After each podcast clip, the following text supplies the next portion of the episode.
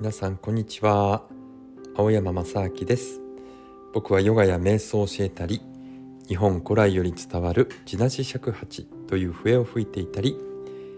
バイオン発声法という歌い方で歌を歌ったりしています。はい皆さんお元気でしょうか？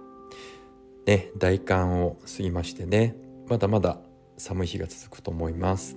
八王子はですね毎朝マイナス3度とかですね。2度とか。なのでねあの朝めっちゃくちゃ寒いですね。でもねあの毎朝オンラインヨガをしているのでですね体がポカポカ温まりそれからね、えー、車に乗ってですね町田の、えー、サロンに出かけています。で車のですねフロントガラスを溶かすのが日課なんですけれどもまあ急いでる時は非常に面倒なんですけどね。フロントガラスが凍っててだんだんねあの暖気をしてこう溶けてねクリアになっていくのって面白いというかね気持ちいいですよね。自分がこうクリアになっていくようなねそんな感覚があります。でよく見てみるとね氷の結晶みたいなものもできていてね、えー、冬にしか味わえないこのね、えー、感覚だなと思っています。はい。というわけでですね、今日から新しいチャレンジをしてみたいと思います。ヨーガスートラをね、一緒に学んでみましょう。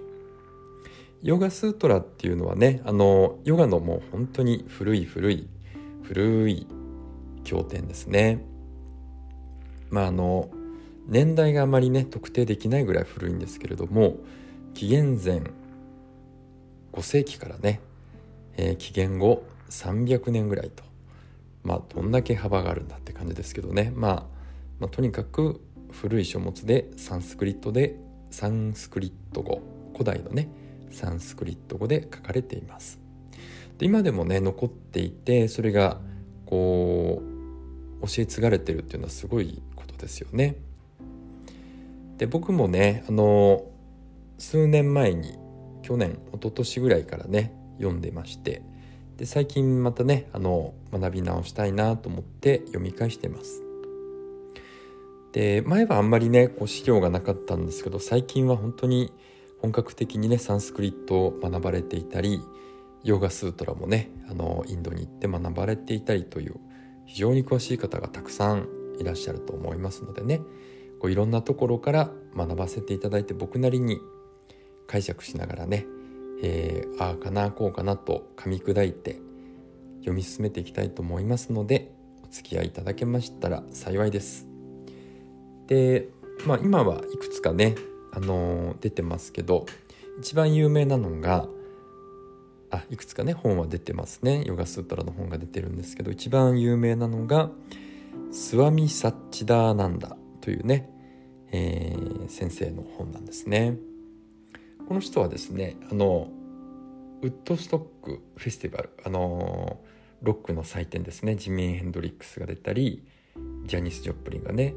えー、出たりしていたあのロックの祭典ウッドストックにもね出演出演というか何でしょうね。公演なのかな。うん。知ったりしてた先生です。もううんいつかな？2002年ぐらいに亡くなってますね。8090歳近くまで生きられたのかな。はい、でその方が「インテグラルヨーガ」という本でね、えー、ヨガスートラの、ね、本を出していますので、まあ、それをベースにね、えー、解説というか僕も読み解いて学んでいきたいなと思ってます。で、まあ、ヨガね今本当にもうものすごい数のね、えー、教室があったりねもう世界的に広まってますよね。でもまあいろんなタイプのヨガがあってホットヨガがあったりダイエット目的であったり美容のためまあ本当にねどれも素晴らしいことだと思うんですけれどもヨガのね本当の目的っていうのは魂とかねこう意識は何だろうっていうふうにね、まあ、心や魂を探る、まあ、心の科学なんですよね。で、まあ、僕たちはこう何のために生まれてきたのかな誰しもが思いますよね。どっからやってきたのかな、うん、もうどんだけ科学がね発達してもこう謎が解けないですよね。そして死んだ後の世界はどうなってるのかな。うん、これがね古代の科学ラージャヨガのね主題のようです。やっぱりねこの仏教とか、まあ、宗教ね全てそういううん魂というのがテーマなんですけどそのヨギたちねヨガやってる人たちは本当に何千年もの長きにわたってねこう瞑想を通じてその宇宙とは何かとかね心とかね意識の神秘をね、えー、探ってきましたでそういったものがねまとめられているので非常にあのもう普遍的な、えー、ものがね描かれている書かれている記されているのがあこのねヨーガスートラなんですよね。まあ、ヨーガスートラのことはまたねヨーガ競技ダルシャナというふうに呼ばれたりもします。でヨーガスートラのねこうスートラっていうのはサンスクリット語で糸という意味なんですよね。で全部でね135なのかな？135個のこのスートラ言葉短い言葉なんですけどねそれがえー、こう糸のようにね並んでいるとそういったものになります。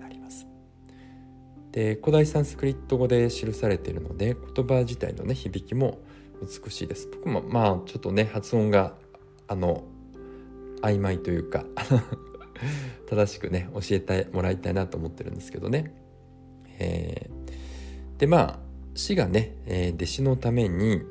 そのね、スートラたくさんの135個ある糸に例え話とか自分の経験などを付け加えてそれがね、えー、分かりやすく伝えるのがねヨーガスートラのようですね。まあ、そのスワミ・サッチダーナンダ先生によると死が弟子のために、まあ、いろんなねこう分かりやすく話のビーズをつけてね、えー、飾り付けをつけてそのね美しいこうスートラのビーズをね作っていくと、